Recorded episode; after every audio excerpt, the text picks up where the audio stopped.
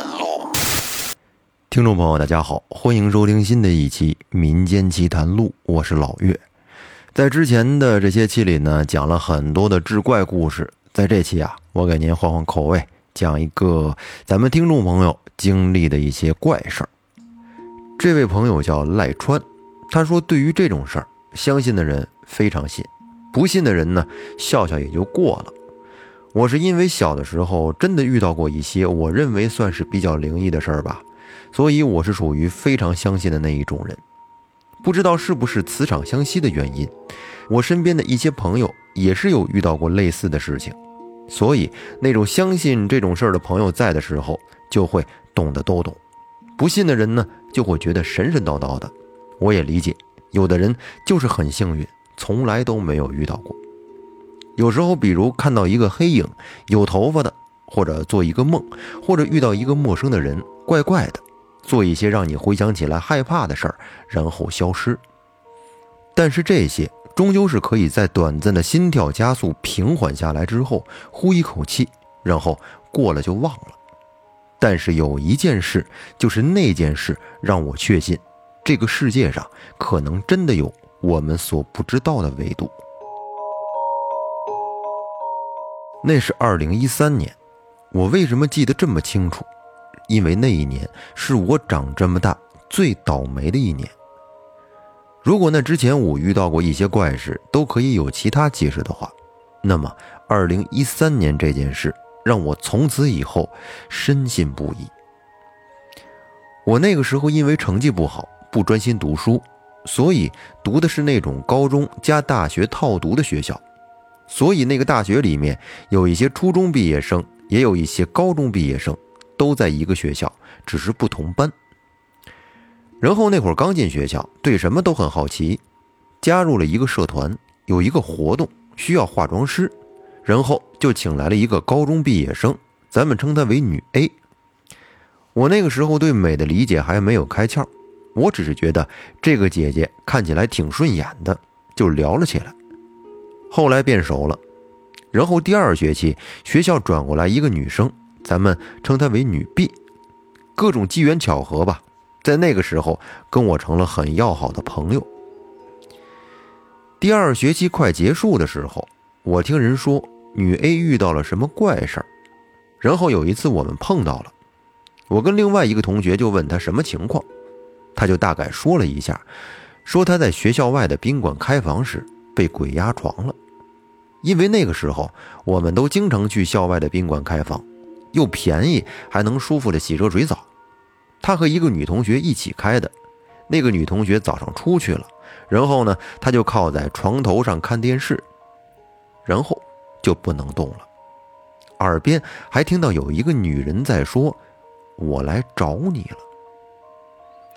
从那之后，他就觉得自己的状态不太对了。几天之后，他就准备回趟老家。他室友看到他在收拾东西，就问他要去哪儿啊？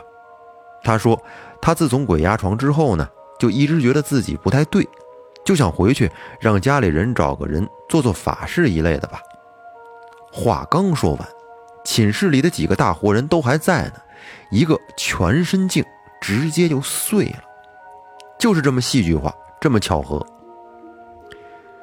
他回老家当天，问他那个女生在寝室里也被鬼压床了。然后又过了一段时间，女生 A 回来了，我们就问他那件事是怎么处理的。他说他妈带他找了一些人，都不帮他，最后去找到寺庙里，那和尚叫他在佛前跪了一个通宵，然后就回来了。我当时心想。这事儿可能就这么过了吧，因为鬼压床也不是多大的事儿，很多人都遇到过，应该没什么问题。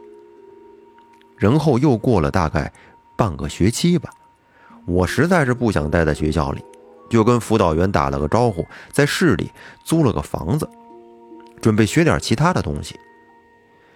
那个时候，女生 B 因为也不想待在学校了，也在市里，就经常跟我厮混在一起。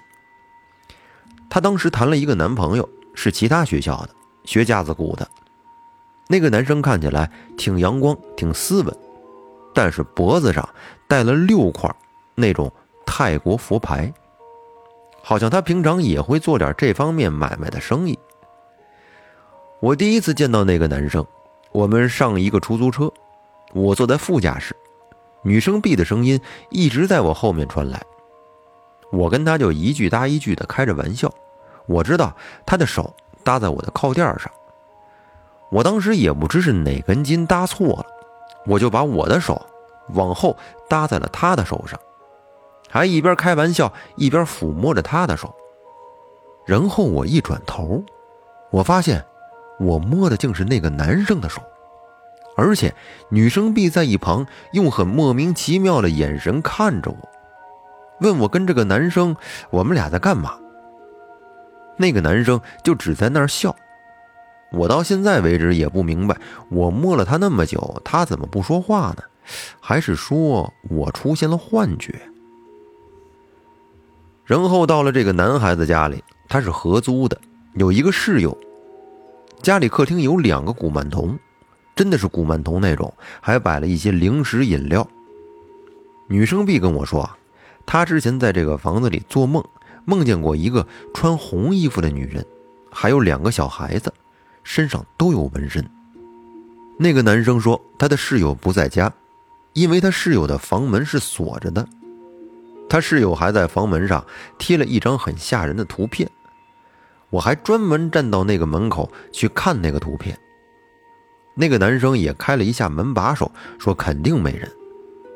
确实，我们三个大活人都站在那个门口讨论了一下那个图片，然后就去了那个男生的房间。那个男生就在房间里打游戏，我和女生 B 呢就在那聊天。这时外面天已经黑了，他房间里的狗一直很安静。但是，突然的，那个狗就朝我叫了起来。然后我的头往右边偏一点，那个狗就往右边挪一点；我的头往左边偏一点，那个狗就往左边挪一点，而且一直在叫。我当时确实吓到了。那个男生还在安慰我说：“没事可能是他养的小鬼在捉弄我。”女生 B 也在那儿说没事。然后到了晚上十二点，那个男生还专门带我们两个去给那两个古曼童烧香。真的是晚上十二点准时啊！然后他那个室友就从房间里出来了。他室友说：“你们三个人回来的时候站在我门口干嘛？我跟你们打招呼，你们都没听到。”然后你们三个就回房间了，他觉得很奇怪。我们三个听完，当时都面面相觑，也不信。然后他就把我们几点钟回来的，在门口说了些什么，几点钟谁谁谁去了趟厕所，在房间里面唱的什么歌，全都说了出来。而且他说，他的门一直是开着的。然后我在那儿过了一夜。没几天，女生 B 跟她男朋友就莫名其妙的吵架分手了。那段时间，因为想考的地方还没有音讯，我也是无事可做，女生 B 也无事可做，我们两个人天天浑浑噩噩的。直到有一天，先是听到学校里的风声，说女生 A 晚上出去喝酒，然后回学校，在路上出车祸了。出去喝酒的那帮人里，就他一个人出了事儿，说是脸都被撞烂了，当场死亡。当时我和女生 B 还为此感到难过。然后又没几天，女生 B 莫名其妙的跟我说，她要回趟老家，她要叫她妈妈给她找一个类似于神婆一类的人。她觉得她也有点不对，可是我没觉得她哪里不对。但是他非要回老家，叫我陪他一起去。然后他就给他妈妈打电话，我也在旁边听着，大概意思就是说，可能女生 B 觉得跟那个养古满童的男生分手之后呢，以至于那个古满童可能在报复她。然后她妈妈就说去找个神婆问问。挂完电话之后，我还叫她放宽心，我觉得也没那么玄乎。怎么说，那顾满童也是国外来的。然而第二天早上，我记得很清楚，当时我在床边的床头柜坐着，女生 B 在床上躺着，她妈妈电话来了，她开的外放，她妈说：“我找神婆问了，在找你麻烦的不是那个泰国的顾曼彤。我问你，你是不是有个女同学死了？”当时听到这句话，我和女生 B 两眼对视。